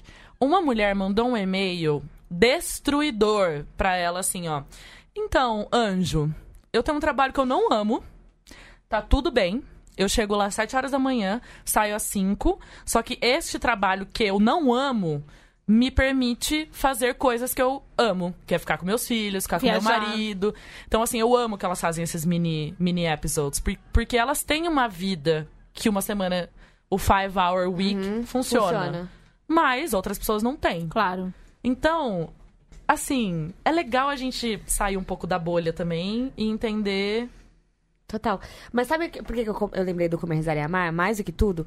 Porque eu amo esse livro, sério. Eu tenho um amo puta Essa coisa com autora, gente. Gente, Elizabeth Gilbert. é, é uma Amo coisa você. de louco. Você não entende. Não, ela entende português um pouco. É, né? ela foi casada com um brasileiro, É. né? Ah, mas vocês sabem o final da história. Não, Sei, vamos falar sei, sobre sei, sei, sei, sei. Mas o grande lance que eu mais gosto desse, desse livro é uma das partes que ela fala sobre o ela tentar ficar fazer o voto do silêncio, né? Que é um terror. que é um né? terror pra ela. Ela é a pessoa que mais fala e tudo mais. E aí o, eu, eu acho maravilhoso, porque ela tenta ainda. E ela tentando, ela fala, "Mas por que, que eu tô fazendo isso? Não faz nenhum sentido. Não faz sentido. Na minha vida, não faz sentido eu fazer um voto de silêncio. Então, assim, é, eu acho que é esse o foco também que a gente podia Viu? levar. é, Do Milagre desse- da Manhã. desse, dessa questão de assim, é, não faz sentido pra mim. Mas eu não tô faz fazendo. sentido. Mas eu tô fazendo. Vou tentar. Mas assim, é, só, nem que seja pra mostrar mesmo, viu como não faz sentido? Não faz sentido. Eu acordar cedo? Não faz sentido. Então acho que é isso que eu quero. Eu quero provar que não faz sentido acordar essas horas da manhã. Esse, O Milagre da Manhã, no dia que eu decidi que eu ia começar a acordar às 5 da manhã, foi Ah, o livro que eu peguei pra ler. Aí, nesse- só que eu tava lendo outros livros ao mesmo tempo. Então eu falei, vou ler, sei lá, o primeiro capítulo desse e daí depois eu vou pra outro livro. Eu acho que eu parei no terceiro capítulo. Quando, ele, ah, até me embolei aqui. Quando ele começou a falar assim, aí eu acordei às 5 da manhã e foi motivador. Só que daí eu vi que podia acordar às 3 da manhã. Daí eu pensei, quê? Sim. Como assim acordar às 3 da manhã? Eu comecei, eu tenho que admitir que eu já comecei a ler esse livro, né? Porque eu sou virginiana e ansiosa, então não pude esperar.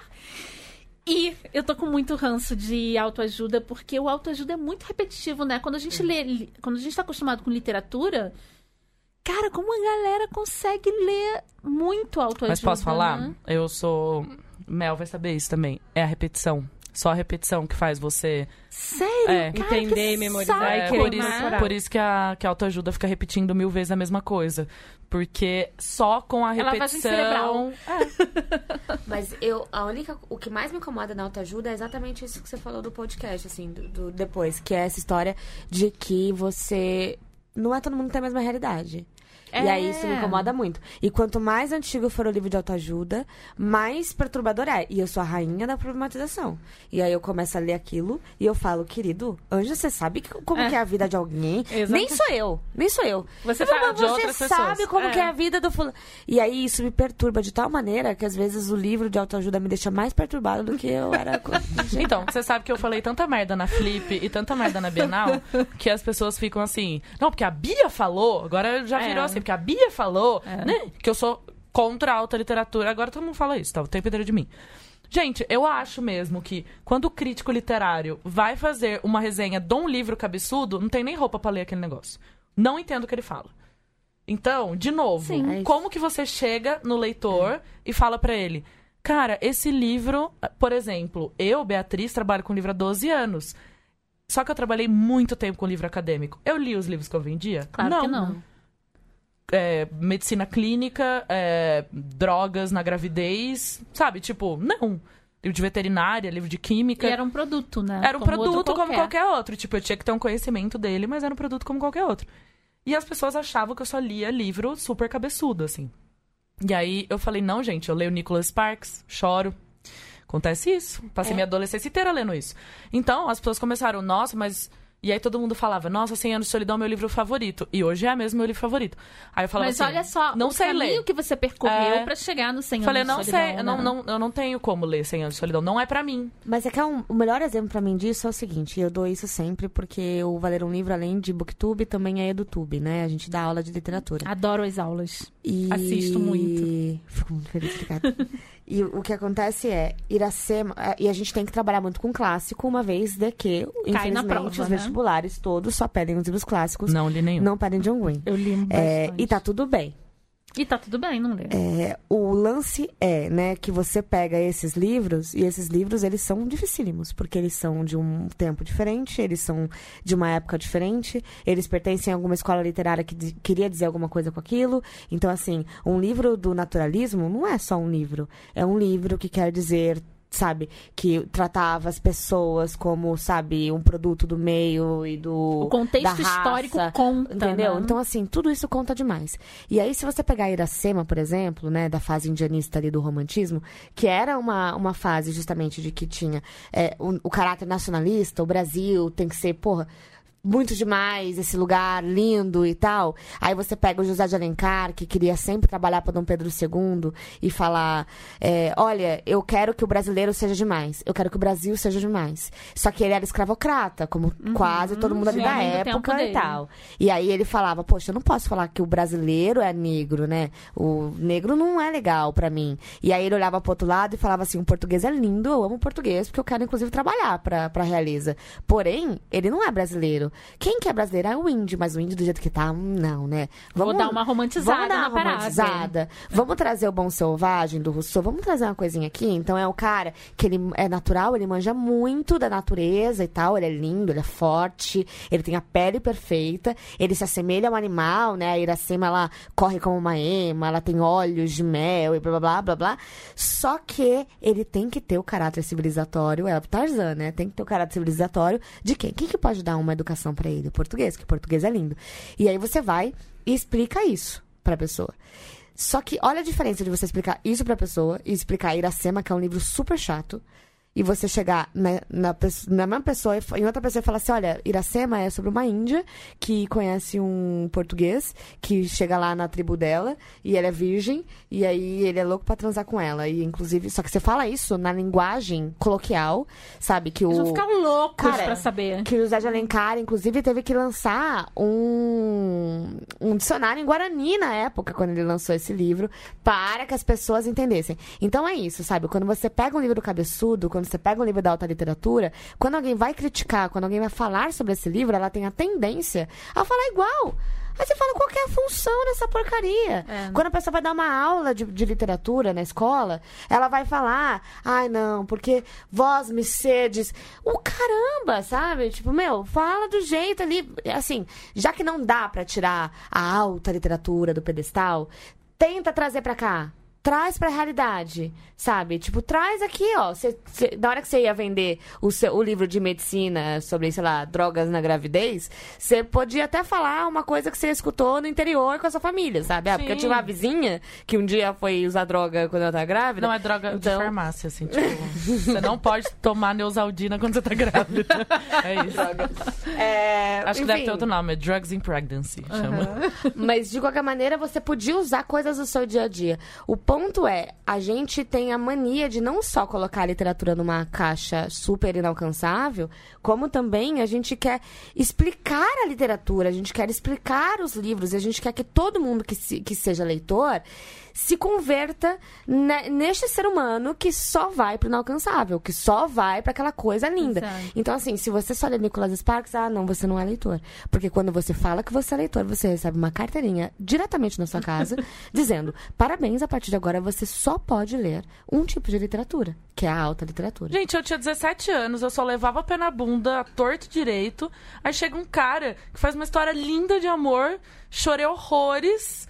E aí eu falei, nossa, será que alguém vai me mandar uma carta igual essa carta, sabe? E aí, tipo, funcionou pra mim Você naquela acabou- época, a, a Tati entendeu? acabou de descrever o que eu acredito, assim, de mercado. Porque a gente tem um mercado extremamente velho, é, caquético, que não se apropria da tecnologia e que não trabalha inovação de forma alguma. É claro, eu não quero generalizar... É, existem editoras que estão tentando inovar, inovando, mas ainda é, é um mínimo, né? A gente tem um mercado velho e tem os booktubers de um lado que estão inovando e, cara, vão continuar inovando com as editoras ou sem as editoras. E só um adendo que o pessoal, eu trabalho numa editora americana, o pessoal de lá vinha perguntar pra mim o que os booktubers no Brasil estavam fazendo. Sim, Porque nós não somos tinha, referência. não tinha ninguém que fazia isso. Era só o que a Mel falou, que ficava mandando livro e tal. Tanto que a, a minha editora tinha um monte de, de gente que eles mandavam o livro e torciam pra alguém fazer um vídeo. Sim, Então, eles perguntavam pra mim como que era no Brasil.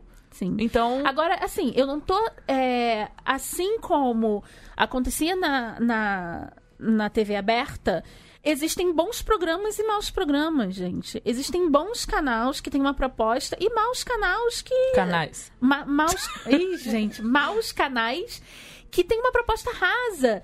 E isso acontece em tudo. Existem bons livros e maus livros. Existem. E pode ser que tem gente que é atingido pelo canal ruim. Exatamente, tem pra É, todo mundo, é gente. isso, Tem é. pra todo mundo, pro raso, pro profundo. Por exemplo, Tati pode me convencer a ler Iracema. Acho que não vou ler. Mas. E assim, eu gosto de eu gente tava como tão a gente. convencida que eu tinha conseguido. Porque assim, o que Eu, eu, fiquei, eu fiquei bem curiosa. Não, eu acho que eu li Iracema. Eu vou. o que eu odeio Não, mas- é gente. o- Não, né? essa frase que eu repeti 70 milhões de vezes que a alta literatura é ler em cima da escada, porque eu não gosto dessa elitização. Porque eu nunca. Eu não sou essa pessoa. Eu trabalho no mercado do livro porque aconteceu na minha vida. Eu gosto de ler, mas eu gosto de ler o que me deixa feliz e o que me traz um sentimento gostoso, assim. E quando, sei lá, tô curiosa sobre um assunto, eu leio muito não ficção porque eu sou uma pessoa muito curiosa. Então eu gosto de ler não ficção, mas eu leio, sei lá, o que tá ao meu alcance e tal. A Mel tem um gosto de livro. Sim. Quando eu tava na faculdade, eu lia muitos livros sobre transtornos psicológicos, sobre casos, assim, pesados. E eu vivenciava aquilo que eu fazia estágio no CAPS, fazia... Eu tinha um grupo específico de pacientes é, com diagnóstico de esquizofrenia e psicose. Eu lidava com aquilo diariamente. Então, eu procurava uma literatura super leve. Eu ficava lendo o Diário da Gente, isso, Princesa. isso tem uma mensagem é, É. que eu quero deixar Exatamente. para o mundo é isso. Por que, que você não usa a literatura como válvula de escape para um tudo, escape, sabe? Exatamente. Eu tava super empacada em, em leitura, super assim. Porque, desculpa, gente, Netflix, caso sério. É, um bom, é uma boa competição. Eu amo assistir TV, velho. Eu É. amo assistir série. Eu fico, tipo, enlouquecida. Vou dormir seis horas da manhã. E aí eu tava empacada de ler livro que eu preciso ler pro meu trabalho. Aí eu falei, preciso de um livro legal pra ler, sabe? Tipo, que me dá uma, Pra um dar aquela- calorzinho. Aí você pega, sei lá, meu. O que você prefere? Um romance? Um. um sei lá. É, eu eu leio- geralmente pego o livro engraçado. Eu leio de tudo, né? De clássicos a, sei lá, historiografia, nanana. mas entre um, um livro denso e outro, eu pego um young adult, eu pego um, um bem juvenil. Eu gosto de saber também o que que sei lá, o que, que os jovens estão lendo, sabe? Eu, eu gosto, é uma maneira de me manter atualizada. É, tem os, os booktubers que me impactam, não só a Mel e a Tati, mas outros booktubers que têm um gosto parecido comigo. Também tem isso, né? Eu não é gosto. você pegar o livro e mandar pra todos os booktubers. Tem booktubers pra cada estilo literário, né? Então. Mas você, como leitor, pode fazer várias experiências também, né? Sim, Como eu disse do 100 anos de exatamente. solidão, eu falava, ai, gente, realismo latino-americano Ai, é não é pra maravilhoso. mim. É muito complexo. Sei lá, quando eu tinha Sim. uns 23, 24 anos, eu falava, muito complexo pra mim. E Mas- aí eu li o Vargas é. Llosa primeiro. E aí eu falei, pô, Travessuras da Menina Má, ok, maravilhoso. Fui ler o 100 anos de solidão, mas eu demorei anos, porque eu falava assim, gente, não pode ser que um clássico latino-americano vai É. ser pra mim. Mas eu acho que é a mesma coisa, né? Todas essas falas que a gente tá tendo no final, se é, é, elas vão pro mesmo caminho, que é essa história de que não é só alta literatura e baixa literatura, é também a boa ou a má, né? Uhum. Tem uma pessoa que fez um vídeo na internet que falou, ai, não existe alta ou baixa literatura, existe boa ou má. Eu fiquei, mas what the fuck? É, Qual que é o é, ponto? o que é bom e o que Sabe, que é o que, que é bom, o que, é ruim, é muito sabe? relativo que é bom pra mim, não é bom pro outro. Exatamente. E isso Sim, foca no total. Booktube, porque eu tenho certeza que fãs da Mel também tem muitos fãs que são meus e fãs meus tenho certeza que são muitos fãs da Mel. Então, assim, é, só que isso tem a ver com gosto. E você, enquanto leitor, e você, enquanto leitor, enfim, tá lá lendo aquele livro, só que você vai ser amplamente influenciado pelas opiniões e pelo que to- tá todo mundo falando. E aí, o que, que vai acontecer? Você vai se sentir culpado, aí você vai Porque você não gostou do que não todo gostou mundo do tá que todo mundo É. gosta, você não entendeu o que todo mundo supostamente entende. Então, assim, esse discurso, ele acaba potencializando não só os booktubers a, a, a não fazerem mais o trabalho deles, mas também é, os leitores a não lerem, sabe? Que é esse discurso que, de novo, elitiza a porcaria de um livro, E sabe? todo mundo perde. E que todo, Todo e todo mundo perde. perde. Por causa desse, dessa única frase que compara alta literatura com literatura de qualidade. Que confunde literatura com qualidade, de qualidade com opinião pessoal. Uhum. Então, assim, opinião pessoal, cada um tem o seu, sabe? Tipo, é a tua opinião, meu. Não, você não, go- não gostou? Beleza, vai pra outro, sabe? É, o Guto fala uma coisa ótima. O Guto faz canal comigo, ele fala: literatura é que nem. Livro é que nem namorado. Não gostou, pega outro. É e aí eu verdade, fico, sim. meu Deus, é Não isso. precisa ler até é o final, isso. não, gente. Pode largar na hora que não eu gostou. tenho problemas com isso, mas eu tô tentando me libertar. Mas assim, e tá tudo bem também, né? Tá eu acho que bem, assim, a, a exatamente. visão é essa, é entender. E aí, quando a gente aplica isso no Booktube, por exemplo, é essa visão de que a Camila, por exemplo, falou: ah, quando eu vou ler, eu vejo também, às vezes, um Booktube que tem um gosto parecido com o meu. E é isso, sabe? E são Mas vários. sabe o que eu tava pensando esses dias também? Como é legal essa coisa do booktube e de indicações. Porque faz muito tempo que eu não pego um livro ruim. Eu não sei o que É. é pegar um.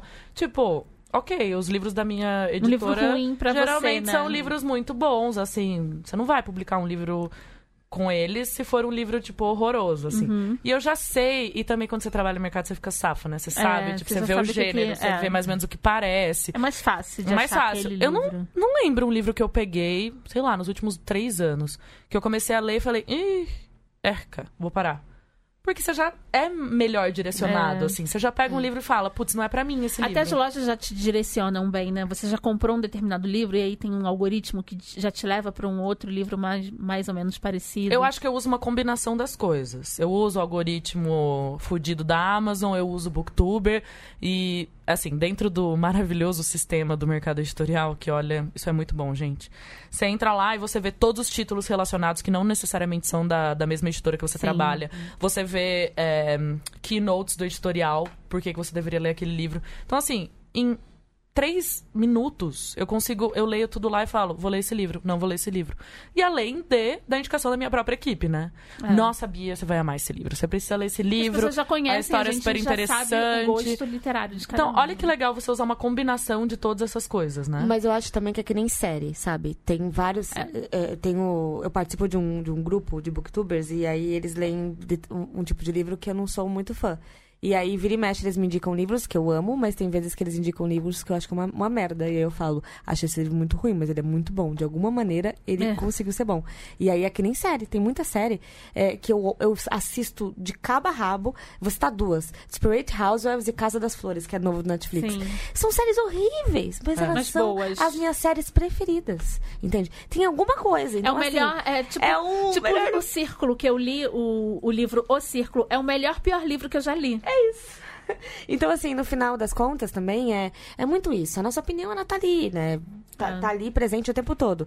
Então, assim, às vezes é um, foi um livro ruim pra você, mas pra outra pessoa ser. É, eu acho que massa. esse negócio que você falou da série, tipo, o caso das flores, né? E eu tenho uma amiga mexicana que é, tipo, doutora em literatura espanhola. Então ela é meio que minha referência ali, né? Quando eu quero fazer uma pergunta cabeçuda. Ai, o que ela achou? Não, aí eu perguntei, né? Ai, o que, que você achou da Casa das Flores, né? Porque você é mexicana e tal. Eu me considero mexicana honorária, né? Porque eu entendo muito. Hoje eu dei uma aula pra elas de Luiz Miguel, gente. Assistam a série do Luiz Miguel na Netflix. Aí eu falei pra ela, ah, eu entendo muito das piadas tal, Aham. porque eu convivo com vocês há muito tempo. Mas eu queria saber de uma mexicana. Ela respondeu assim, ó. Novela, né? Assisti tudo em um dia. É isso. Não deve ser tão ruim assim. Essa foi, esse foi o comentário dela. Eu assisti no ônibus a viagem, assim, Nossa. tipo, de um lugar pro outro, cascando o bico, porque eu tava vendo muito assim, eu tava vendo a família dela, inclusive, porque a família dela é super conservadora. E eu ficava imaginando, porque eu passei o Natal com a família dela. Então, assim, eu nunca tinha passado o Natal numa família tão cristã e tão Mas assim. é bem novela da. SBT, né? Eu me senti assistindo Rebeldes. é. Mas o meu Natal com eles foi amo. isso. Sabe, eu não, eles olhavam minha roupa, eles olhavam minhas tatuagens, eu não sabia como é que eu sentava. Sabe aquela coisa assim, tipo, 20 filhos, 40 netos, o avô passando dando envelope de dinheiro. Eu passei por isso. Aí eu falei, nossa, bonito os, os, os pinturas lá do seu vô na parede. Ela, ah, é, esse aqui é um, tipo um Picasso, não sei o quê. Tipo, o cara tinha na porra da parede, velho.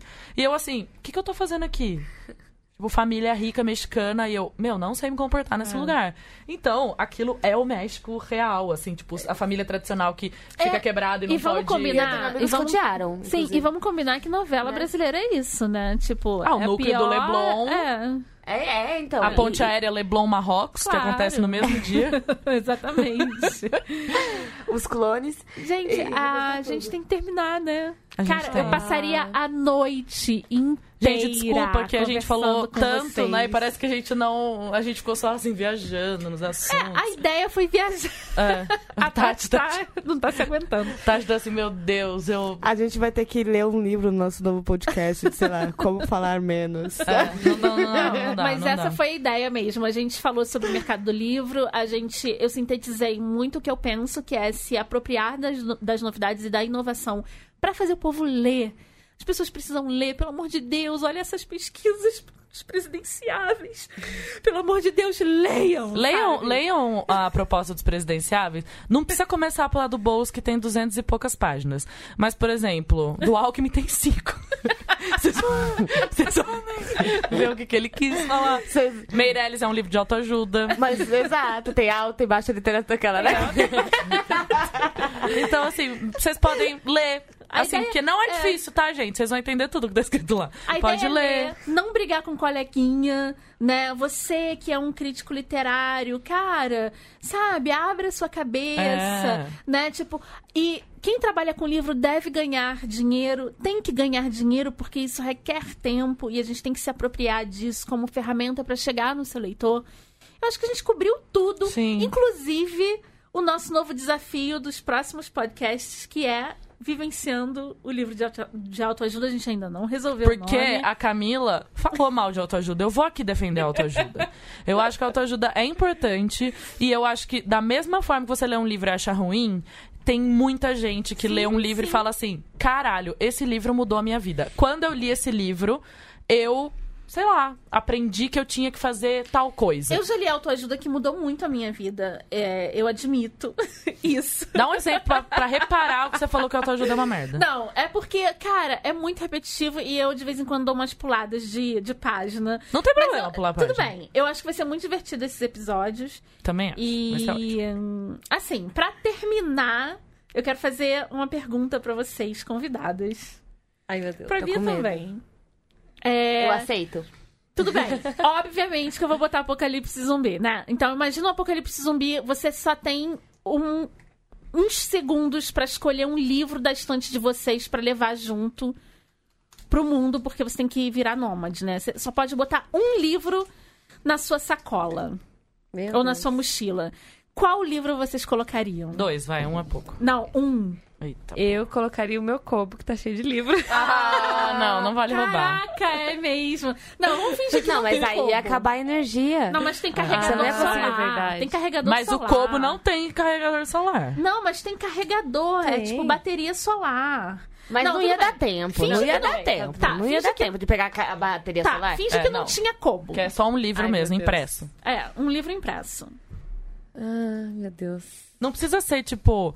Fala um livro que você leu nos últimos anos Tem e te marcou muito, sei lá. Impulsão. O que, que vem na sua mente O que agora? vem no seu eu coração? tô pensando num livro que eu quero muito reler agora, que é O Oceano no Fim do Caminho. Ah, eu amo esse livro, É, sim. gente, a gente falou desse. Esse livro é do Neil Gaiman. É. E a Camila falou hoje que eu não sabia que ele escreveu esse livro porque a Amanda Palmer, mulher dele, falava que ele não falava sobre a infância dele e ele escreveu esse livro que é poético, assim, ele é, é lindo. maravilhoso, maravilhoso. Sobre como era a infância dele. Não sabia É, disso. só que em forma de fantasia. É. Você, Tati. Eu ficaria em dúvida, mas eu acho que eu pegaria a imortalidade do Milan Kundera, é, que é um calhamaço, então ia me dar um tempinho aí pra viver. e Ia tem... servir de travesseiro. Ia servir de travesseiro, é tipo a toalha do Guia do Mochileiro, sabe? Ele ia servir pra várias coisas. Pra bater não, em algum zumbi que Isso, chegasse, pra jogar boa. na cabeça dele, etc.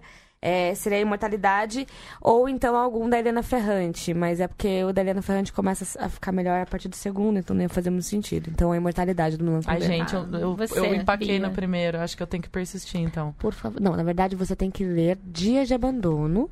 Sim. Primeiro? Primeiro, que não é da, não é da quadrilogia. Eles estão dela. falando da Helena Ferrante. É, Helena Ferrante. Você tem que ler Dias de Abandono. Sério, é Eu, sou vici- eu fiquei viciada nesse. espetacular. nessa- Dias de Abandono é um dos melhores livros da minha vida.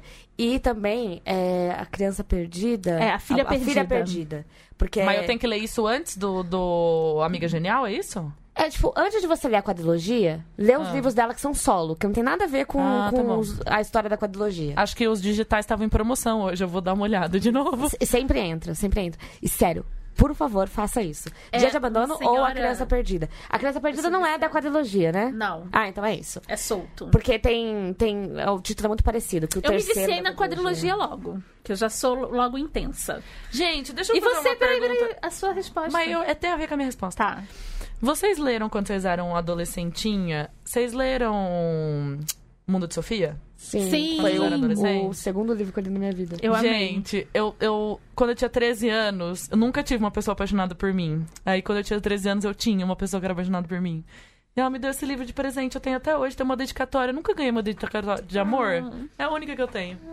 Faz uma pra mim, Camila? Faço. Obrigada. Vou fazer uma É, também, faz pode? também? Ai, gente, me deem livros com dedicatória de amor. Ai, nunca. Só tenho o Mundo Sofia. E. Eu lembro que eu fiquei muito Vou dar o da impactada Ferrante, então. porque não tinha livraria. Não tem até hoje, né? Na minha cidade, não tem livraria. Aí quando a gente ia pro shopping, minha mãe dava 10 reais na minha mão e falava: Filha, vai ser feliz. Meu irmão corria pra banquinha 9,90 de CD da Americanas e eu ia comprar livro. Tinha muito livro na época que custava 9,90. E eu comprava sempre livro. E eu não tinha, eu não sabia, óbvio, né, gente? Eu não sabia. Eu, eu olhava, entrava na livraria, aquela, aquele monte de livro que me chamava atenção, eu ia, eu olhava uma capa que eu gostava, não tinha muito critério, né? E quando eu ganhei o Mundo de Sofia, eu li, eu achei um pouco difícil pra idade que eu tinha, assim, 13 anos, eu achei um pouco difícil, mas li, depois eu reli. E aí eu resolvi ler todos os dele. Aí toda vez que eu ia pra uma cidade grande. Gente, o dia do Coringa. Gente, é isso que eu ia falar. Gente, todo, Só todo que ser assim, humano tem que ler dia, todo dia do ser humano Coringa. tem Mas que você releu Coringa. depois de velha? Eu, eu li o Dia do Coringa depois de velha. E Então, eu eu não. achei. Meu Deus do céu! É, é filosofia das brabas. Mas, gente, eu tinha 14 anos, 13, 14 anos na roça, e aí fui ler. É assim, amei o Dia do Coringa, assim, tudo. Eu guardava esse livro, eu achava o livro lindo. Companhia das Letras na época era a única editora que usava. Aquela, agora eu sei, né? Mas na época eu falava, nossa, a cor dessa página. Meu Deus, achava tudo lindo. E sabe um livro que me impactou muito até hoje, que é o Maia. Maia. Todo mundo odeia. Eu não li. Gente, é muito parecido mesmo. Eu não li o Maia. E eu lembro que eu cheguei e tava. O se você pudesse tomar o barato. elixir da vida, você vai perguntar isso? Gente, não, Sério? isso- tem uma coisa do Maia Não que eu amo, vou falar. spoiler, gente. Não é spoiler, é a pergunta, é o slogan do livro. Ah, tá. E tem uma coisa muito legal no livro, que ele tá na, na Ilhas Fiji. E ele vê um restaurante que chama Restaurante Canibal. E aí o slogan do restaurante é: Queremos você para o jantar. Ai, meu Deus. E eu achava a coisa mais genial. E minha mãe falava: O que, que você quer dizer quando crescer? Eu falava: Eu vou ter um restaurante que vai chamar Restaurante Canibal. E eu vou falar que o slogan é: Queremos você para o jantar. Não é Nossa, ótimo isso? maravilhoso. Você levaria a Maia? Que é ótimo, porque é um puta calhamaço, a gente pode trocar. Por favor, se perca comigo, sabe, no mundo Então. zumbi, vamos nós. E eu, eu tô pensando E a nisso. Bia sabe atirar, você tá bem? É, você tá bem fiquem comigo protegida. no Apocalipse Zumbi, só tô falando isso. E aí eu tô. Porque eu sempre falo que eu vou levar 100 anos de solidão, porque realmente foi um livro que me É, impactou muito. Ótimo. Só que, se eu penso assim, agora eu tô falando com o coração de verdade, no momento que eu tava da minha vida, que eu morava no interior, que eu tava indo na escola, que eu ficava pensando. Eu acho que foi a época que eu fui mais romântica na minha vida. Porque eu achava que. Tipo, eu ia viajar o mundo, que eu ia encontrar um grande amor e que o mundo era incrível. Acho que foi a época que eu fui mais idealista na minha vida. Tanto que quando eu entrei na faculdade de Relações Internacionais, eu- meu- meus professores perguntavam, ah, qual teoria das relações internacionais vocês são mais ligados? Aí eu falava assim, eu tento não ser aquela idealista que eu fui. Mas eu, né, nesse período, tipo, 13 até os 16 anos, eu fui a pessoa mais idealista que um ser humano pode ser. Super romântica, foi aí que eu lia todos os romances possíveis da biblioteca da cidade. Ainda é, né? É. Vamos combinar Gente, que eu só tenho esse jeitinho de hipopótamo, mas na verdade. É uma romântica, super. chora em comédia romântica, Nossa. meu Deus Eu tenho um amigo céu. do interior que fala que eu choro até em propaganda de Bombril. Esse é o slogan dele pra mim. Beatriz chora até em propaganda de Bombril. Eu tô um pouquinho impactada, realmente. aqui. Acho Não que é? ela é Joyce Gardner quando é pequena. E eu acho Vou que foi isso. isso. Iedo, meu crush dos 13 anos, muito obrigado por ter me dado é, O mundo, mundo de de o mundo de Sofia. E por eu ter lido. Eu acho que eu não vou nem ficar com o dia do Coringa. Eu vou ficar com Maia. Porque eu não Ah, sabia nada de arte. Não sei até hoje. E aí falava de Goya. Pá, é, E eu, vou, e eu vou ler mais. A por capa causa é a de Goya, né? Cara, eu vou ter que ler esse livro de novo. É, eu levaria o Anos de Solidão, porque foi muito impactante pra mim, ainda é, toda vez que eu releio, é muito impactante. Como é, que muito arremete esse genial. Biocel, gente? Eu amo. Gente, aqueles sonhos que todo mundo via os sonhos dos outros. E Nossa, Garbo. Isso. E você, Leandro? Que livro você levaria? Que livro você levaria? levaria? Você só tem uma chance de pegar os- o livro pro Apocalipse Zumbi. É, então, eu. Como. Eu, eu vou acabar indo em nome da tatuagem que eu fiz recentemente, Ah, é, que cita o fim do livro A Invenção da Solidão. Já que eu vou estar numa ilha deserta, A Invenção da Solidão, que foi, na verdade, a primeira versão traduzida, é O Inventor da Solidão, né? Que a gente já falou que.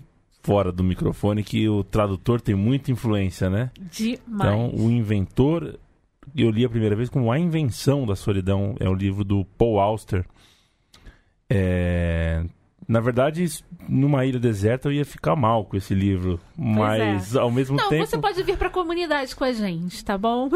Se vocês me aceitarem, eu prometo que não ocupo muito espaço e não dou muita despesa. A gente vai avaliar os seus skills pra ver o que, que você pode ajudar a gente nessa comunidade. Eu Combinado? agradeço muito. Gente, é, queria agradecer demais vocês. Eu amei muito. Ai, Como sempre, eu me mais. divirto muito. Eu tava com muita saudade da minha parceira que tava de férias. e eu tava ah, a gente tava com muita saudade mesmo. Eu tava Tava com muita mesmo. saudade da Camila, gente. E é, assim, a gente não pode mais ficar tanto tempo separado, eu acho. Não, a gente não pode. E as pessoas cobrando, né? Tipo, é, episódio. Eu fiquei muito feliz. A gente já tem uns amigos nas redes sociais. Segue a gente, manda mensagem que a gente já conversa com um monte de gente. É, fizemos muitos amigos, né? Já. Ai, gente. Vocês são demais. Eu amo fazer amigos. Sejam meus amigos. Escrevam declarações de amor pra mim em livros. A gente tá na, no Instagram, as desqualificadas, no Twitter, desqualificadas, no e-mail, asdesqualificadas.gmail.com. E a Mel está no T de chá em inglês, with Mel. A Gente, posso falar? Não dá risada de mim, mas eu sou da roça, né? Daí na hora que eu pensei assim, ó. Tea with mel é tipo, chacamel. Tipo, chá comigo. Mas é uma É brincadeira chacomel. também. É, com eu essa também. Maravilhoso, eu amei. É o chá com mel, só que é em inglês, Tea with Mel, no, no Instagram. Vá no Instagram dela, que é maravilhoso. E também no canal do YouTube de mesmo nome. A Tati está no Valer um Livro, que eu amo muito. Gente, vá na série Como Poesia, que eu amo demais. Gente, e o seu livro da. O seu, o seu livro, ai meu Deus. Seu vídeo da Hilda. Da Hilda Ilst, gente. Ela fala Gente! sobre várias autoras, por favor, vocês precisam assistir. Mas eu queria falar só mais uma coisa. Sim. Antes da gente ser expulso daqui. Agora, Patrícia falou o quê? Bia, mas vocês precisam estar no Spotify. Patrícia. O que você. Outra coisa que a vovó fala. O que você não me pede chorando que eu não faço sorrindo? A Ou às vezes ela fala. O que você não me Spotify. pede sorrindo que eu faço chorando. chorando, fomos lá e colocamos no Spotify especialmente pra não, você. né? Central 3. Mas deixa eu falar que fui eu que fiz pra ela. Então, a gente tá no Spotify. E sabe o que você, ouvinte, pode fazer? Se você escuta, por exemplo, no Apple Podcast, ou se você escuta em algum outro agregador, você pode ir lá e falar assim: quantas estrelas eu dou pra essas Cinco. meninas? Cinco, estrelas, faz favor. Ponto das meninas. Daí você vai lá, beijo, Cynthia Miller. É, você coloca cinco estrelas, você pode escrever assim, ó. Acho que a Bia fala demais, Camila é super adorável. Beijo, adoro vocês. Você pode escrever uma Ou review. então, Bia Romântica, Camila morta, Morta por dentro. Porque, né? As aparências enganam. E também aqui na descrição do, desse episódio a gente está colocando a campanha de incentivo ao conteúdo independente que a Central 3 tem no Apoie-se. Que é muito interessante, então vocês precisam apoiar esse tipo de conteúdo independente, inteligente, De graça. E aí, como é de graça, você consegue. consumir esse monte de coisa de graça, você fala assim, ó. Ah, vou, pa- dar uns 20 vou- real aí. Quanto, é tipo criança esperança, né, gente? Você pode falar assim, ó, quantas pessoas eu quero ajudar aqui? Um podcast? Dois, três, quatro, cinco? Eu acho que você deve ajudar todo mundo. Exatamente. Então é isso, gente. Obrigada, May, de novo. E amanhã a gente vai gravar mais, então vocês não vão se ver livres da gente tão cedo. É isso. E E valeu não um livro, né? Vai Valeu, ler o livro, livro. não esquece que vocês são testemunhas aí de um podcast no futuro. De um novo podcast que está surgindo. Podcast incrível. Obrigada, meninas. Amei estar aqui. Gente, elas estão uniformizadas com a blusa desqualificada, A gente vai sério. tirar foto, ter vai foto postar no Elas Instagram. estão muito lindas, sério. É isso. Tchau, gente. Tchau. Tchau.